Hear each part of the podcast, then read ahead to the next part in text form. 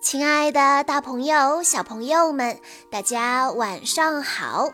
欢迎收听今天的晚安故事盒子，我是你们的好朋友小鹿姐姐。今天是来自方圆大地幼儿园大班的李俊尧小朋友的六岁生日，他的梦想是当宇航员，遨游太空，探索宇宙。最喜欢的水果是西瓜和草莓，擅长打架子鼓和画画。他为大家推荐的故事叫做《变形金刚之汽车人保卫俊尧》。那一天，俊尧一边吃早饭，一边和爸爸说：“爸爸。”我今天还是要用感恩魔法把变形金刚变出来，可以吗？爸爸喝着早餐牛奶说：“你昨天不是已经和汽车人玩过一次了吗？还有什么新鲜的玩法？”俊尧焦急地说：“我这一次要把霸天虎也一起变出来。”爸爸一口牛奶差点呛到。啊，那霸天虎和汽车人打起来了怎么办？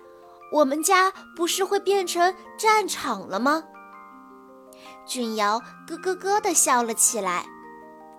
我就是要让他们打起来，这样我就能做汽车人的军师了呀。爸爸摇着头说。你还知道什么是军师？俊尧自信地点点头，回答道：“我知道，擎天柱告诉过我，就是为战斗出谋划策的人。擎天柱还说了，绝不能小看任何一颗人类的大脑。我就有一颗人类的大脑啊！”俊尧伸出小短手，拍了拍自己的脑袋。爸爸回答说：“好吧，但是你要记住，打完仗还得收拾战场，不然，不然你以后就不会得到我们的感谢了。”俊尧兴奋地满口答应：“好的，好的，我睡觉前一定会把玩具都整理好的。”我现在就把自己的碗筷收拾好了，拿去厨房。我乖不乖？因为表现得特别乖，俊瑶获得了这一天的感恩魔法，立刻实现了自己的愿望，把家里的变形金刚变出来。这一次不仅有汽车人，还有霸天虎。大黄蜂还是第一个变形成功的汽车人。他第一个飞跃，就从茶几上跳到了地上。俊瑶，你可真是说到做到，雷厉风行啊！紧接着，茶几上一字整齐排开的汽车人也一个一个的变形成功，纷纷跳了下来，走到了俊瑶跟前。爵士找了个塑料积木，一屁股坐下，说：“小家伙。”多谢你昨天好好的收拾了玩具箱，一点儿都没压着我的老胳膊老腿。今天这场战斗，我得好好的舒展舒展筋骨。警车环顾了一下四周，说：“哎，咱们的头领擎天柱呢？他跑哪儿去了？”消防车也突然着急了起来：“我的小乖乖，大战在即！”难道擎天柱失踪了？这仗怎么打呀？没有他，我们不是要输定了？说着，他用双手捂住了脸。铁皮走过去，推了一下消防车，说：“我说你怎么老那么悲观呢？我们老大是什么人？他怎么会临阵脱逃？”千斤顶回头看看俊尧，说：“俊尧，你昨天没有让擎天柱陪你睡觉吧？莫非他又被你的被子困住了他的自由？军师俊尧愣在那儿，想了老半天，回答道：“没有啊，我昨天明明把汽车人都好好的摆在一起的呀。”吊车身姿灵活的在客厅里已经转了一圈，神色有些不解的说道：“哎，兄弟们，你们难道没有发现一个严重的问题吗？”我们的老大不见了，而且霸天虎们也不见了。俊尧明明说他今天是把霸天虎也一块儿变出来的呀。大黄蜂紧跟着说：“对呀，我也觉得哪儿不对，怎么霸天虎还不来找我们打架呢？这可不像那帮搞破坏的家伙们的性子。”爵士抬头问向俊尧：“哎，军师，这难道是你使的计谋？”俊尧似懂非懂的僵在原地，说了句：“呃，计谋，这又是什么东西？”好啦，兄弟们，别猜测了，快来帮帮我！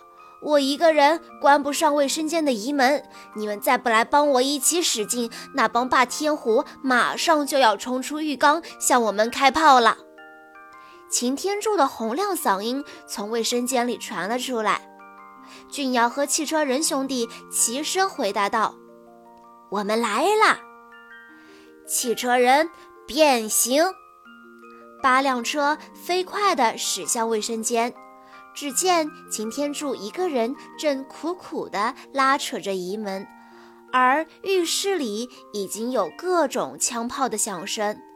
看来霸天虎们已经为了逃出困住他们的浴缸，在那里乱开炮了。眼看着一只霸天虎的战斗机就快要冲出卫生间了。俊尧和汽车人兄弟们一起帮着擎天柱把移门紧紧拉上，霸天虎的战斗机一头撞在了移门上，啪的一下从天上掉到了地上，疼得他在卫生间里哇哇直叫。擎天柱终于腾出手来擦了把额头上的汗水，喘着粗气说：“真是太惊险了。”我说：“你们就不能机灵点，动作快一点吗？”爵士说：“老大，我们怎么知道你那么有先见之明？仗还没有开打，你就把霸天虎们坑厕所里了。”擎天柱答道：“那还真要感谢我们有人类的军师俊尧，他一直把威震天放在厕所里。”结果今天霸天虎们变形后就聚到厕所里来了。我趁他们还没有闹明白俊尧家里的地形，就想先把他们关在厕所里，容我们谋划一下战斗方法。大黄蜂对着俊尧竖起了大拇指：“俊尧，好样的！你可真的是我们的好军师。”说了没几句，又听到厕所里开始噼噼啪啪的响起了各种枪炮声，霸天虎们想突围呢。俊尧一边叫着“我去拿一把椅子堵一堵门”，一边飞快地转身回客厅里去搬了一把大大的椅子，紧靠着卫生间的移门。好了，这样他们就算打开了门，也有椅子挡着。俊尧回头望了望他的战友们，说：“那么接下来我们应该怎么跟他们打呢？”擎天柱想了想，说：“中国人有一本著名的兵法书，叫做《孙子兵法》，里面有一句说：‘知己知彼，百战不殆。’俊尧，你到底有几个霸天虎玩具啊？我们得知道他们的兵力。”俊瑶努力地想了想，说：“嗯，我应该有二十个变形金刚。”吊车吓了一跳：“什么？二十个！一、二、三、四、五、六、七、八、九，我们这里只有九个汽车人。二十减九等于等于多少来着？千斤顶忍不住说：“二十减九等于十一。”吊车说：“对，十一。”俊瑶，你居然有十一个霸天虎，他们都在浴室里，打算跟我们九个汽车人作战。你可知道，我们是民用机器人，他们可都是军用机器人，这仗怎么打呀？吊车哭丧着脸。俊瑶说：“我还没有说完呢。”我本来是应该有二十个变形金刚，有十个霸天虎，十个汽车人，但是呢，被我弄坏了好几个，有些是脑袋掉了，有些是胳膊或者腿断了，所以能变出来的霸天虎应该有五个。救护车叹了一口气说：“哎呦喂，谢天谢地。”突然觉得我们这几个还能活着，太不容易了。大黄蜂说：“俊瑶，你还记得你那五个霸天虎分别是谁吗？”俊瑶想了一下，掰着手指头说：“他们是威震天、惊天雷、声波、狂飙，还有袭击。”爵士说。俊瑶，你可真会挑对手啊！尽是些能打的敌人。擎天柱说：“没关系，俊瑶，汽车人兄弟们，只要我们齐心协力，没有什么力量能阻挡我们赢得正义的战争。我们要为保卫俊瑶而战。”超级英雄擎天柱摆出了一副打算作战的姿势。看上去非常的英武神勇，俊瑶正呆呆地崇拜着大英雄呢。突然，卫生间的门被霸天虎们拉开了一条窄缝，一架战斗机飞速地冲向了汽车人。说时迟，那时快，大黄蜂纵身一跳，翻身跳到了半空，对准霸天虎的战斗机一阵扫射。正好打中了战斗机的左机翼，大黄蜂大声地说：“嘿，惊天雷，好久不见，你还是一副不经打的样子吗？”左机翼受损的惊天雷在空中摇摆着飞了两圈，实在是支持不住，一头栽了下来。快落地时，他迅速摇身一变成了机器人，三步并成两步，跑到不远处的一个柜子后面，当做掩护，大声回答：“大黄蜂，你可别高兴得太早，你们这群不会飞的家伙，迟早要被我们干掉。”他说着，举起双肩上的火焰枪，继续向汽车人和俊瑶的根据地方向不断开火。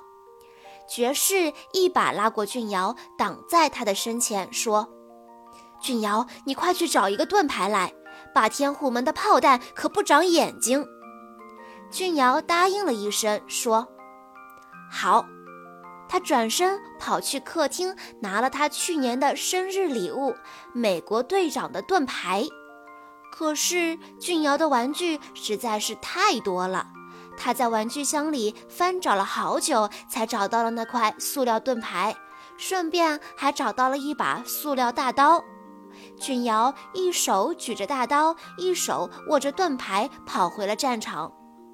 那时候，双方激战正酣，卫生间的门已被霸天虎们拉开了大半。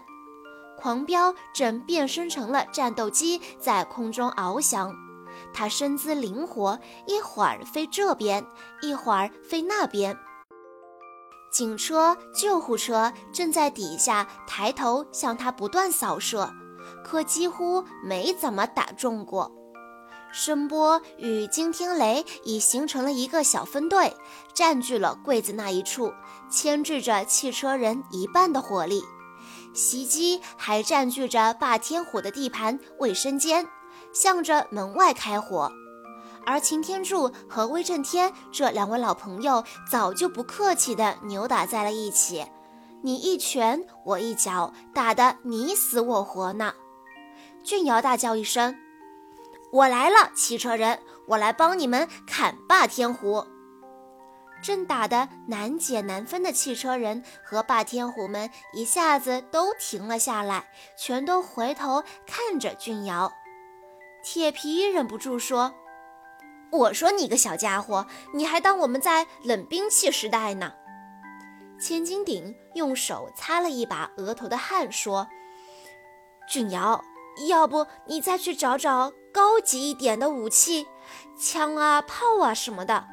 你看我们那么忙，一时半会儿也分不出个人来保护你。”俊瑶愣了一会儿，说：“哦，我去把机关枪拿来。”你们继续打，继续打。于是，汽车人和霸天虎们又继续打了起来。擎天柱和威震天那仗打得最激烈，他们从卫生间的门口一路打到小房间，又打到了客厅里。俊瑶正在客厅里找一把能发射子弹的机关枪呢。哎呀，都怪他平时老把玩具弄坏。十几把枪里，居然没有一把是好的，俊瑶都快哭了。擎天柱，我该怎么办？我的武器都坏了。擎天柱一边腾挪着躲闪威震天向他发射的炮弹，一边回答说：“俊瑶，你可别忘了，你是我们的军师，你有一颗人类的大脑，快动脑筋想想。”怎么帮着我们把狂飙那架战斗机给弄下来？它老在天上飞，我们可太吃亏了。俊瑶突然想到了什么，大叫：“我有办法！”他转身跑去阳台，回来时手里握着一根长长的杆子，杆子的那一头是一只捉蝴蝶的网兜。狂飙，我来抓你了！俊瑶一把举起捉蝴蝶的网兜，向着正盘旋在空中的战斗机套去。这霸天虎足智多谋又本领高强的指挥官还没弄明白怎么回事，就见自己被一只大大的网兜给罩住，从天上被拽了下来。狂飙挣扎了几次都没有成功，摇身变成了机器人。可他依旧被死死地困在了网兜里，他生气地大叫：“这是什么玩意儿？快放我出来！”消防车高兴得几乎傻了眼。俊瑶，你这武器实在是太高级了！吊车拍手称赞道：“军师，不愧是我们的军师啊！”俊瑶首战告捷，开心地蹦跳了一会儿。正兴奋着呢，突然感觉腿上一疼，好像是被人打了几拳。低头一看，原来是躲在柜子后面的惊天雷和声波正在向俊瑶射击，他们为已经被俘的狂飙报仇来了。大黄蜂立刻冲过来保护汽车人的军师。俊瑶，快去拿盾牌！俊瑶转过身，拿起盾牌来，挡住了向他们打来的子弹。这时，霸天虎的头领威震天也过来，向着俊瑶开火。擎天柱一路跟过来，振臂一呼：“汽车人兄弟们，保卫我们的人类军师俊瑶的时刻到了！大家，我们和霸天虎拼了！”话音刚落。俊瑶就听到耳边响起了震天响的枪炮声，他只能蜷着身子躲在盾牌后面。他的身边围绕着他的战友汽车兄弟们：擎天柱、大黄蜂、爵士、警车、救护车、千斤顶、吊车、消防车、铁皮。汽车人兄弟们个个大展身手。俊瑶觉得他们都好英勇神武，个个都是大英雄。爵士一边激战，一边回头对着俊瑶说：“我说我们聪明的小军师，虽然霸天虎他们折损了狂飙，可还有四个呢。我们汽车人有九个，人数是占了优势，可他们的武器先进。这仗再这么打下去，我们占不了便宜呀！你看如何是好啊？大黄蜂接话说：“是啊。”军师，你还有什么让大家都意外的毁灭性武器吗？俊尧的脑筋转了一转，说：“有倒是有一个，但也不算什么毁灭性武器吧。”警车被一个射来的炮弹打了一个趔趄，赶紧说：“不管了，不管了，有什么你就拿出来。你再不出手，我这副老骨头都快散架了。”俊尧转身就跑去了小卧室，一会儿抱着一大坨东西回来了。千斤顶转头瞧着俊尧，惊讶地说：“我的小祖宗，你抱着被子来干嘛？”俊尧一下子抖开了被子，像盾牌一样挡在身前，一步步地走向霸天虎们柜子边的据点。霸天虎们还没有反应过来这是什么东西，就被俊尧一个猛扑，全部都被盖在了被子里。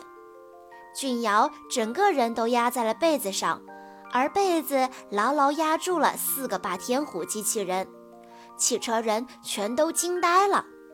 等俊尧嬉笑着回过脸来，看向他们英雄战友时，他们个个都张大了嘴，定格在了那里。这就是我一开始困住我们热爱自由的擎天柱的被子呀！俊尧慢慢爬起身，只见四个霸天虎机器人在厚厚的被子里大呼小叫：“这是什么东西？天塌下来了吗？我的手和脚被压住了，我变不了形了！你们这帮蠢货，干嘛对着我开枪？自己人呐！”老大，不好意思啊，这里太黑了，我看不清，不小心走火了。还是铁皮先反应了过来，说道：“哈哈，霸天虎们也有今天。”说完，他高兴地大笑了起来。消防车接着说：“我说兄弟们，我们汽车人和霸天虎打了这么多年，这算不算是最搞笑的一场？”千斤顶点头说：“那还不是因为我们有了军师俊瑶吗？”擎天柱收起了武器，缓缓地走向了俊瑶。俊瑶，赛博坦星球的机器人总是奇怪，我们汽车人为什么要和人类做朋友？你今天给了他们最完美的答案。俊尧感觉自己还像在做梦一样。等我长大了，能做你们真正的军师吗？擎天柱回答说：“不用等将来，你现在已经是我们的军师了。”俊尧突然想起了一件要紧的事情，皱着小眉头说：“哎呀，我想起来了，我们还要收拾战场呢。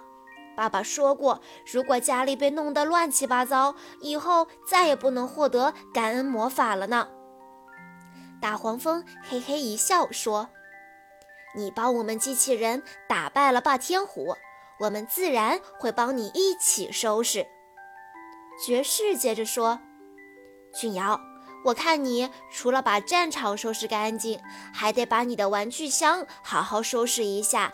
下次再参加战斗，你别找了半天，一件先进的武器都找不出来呀。”“好的，好的。”下回我要自己发明一些先进的毁灭性武器，把霸天虎通通打回赛博坦星球去。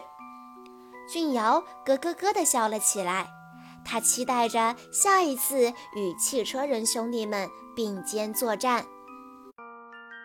以上就是今天故事的全部内容了。在故事的最后，俊瑶的爸爸妈妈想对他说。值得纪念的日子到来了，亲爱的宝贝。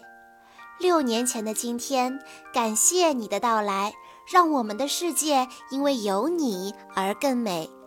愿所有的幸福、所有的快乐、所有的温馨、所有的好运，永远围绕在你身边。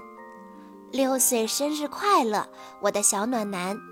爸爸妈妈希望你面对困难更加坚强勇敢。我们陪你慢慢长大，你陪我们慢慢变老。俊瑶宝贝，生日快乐，健康成长！小鹿姐姐在这里也要祝李俊瑶小朋友生日快乐。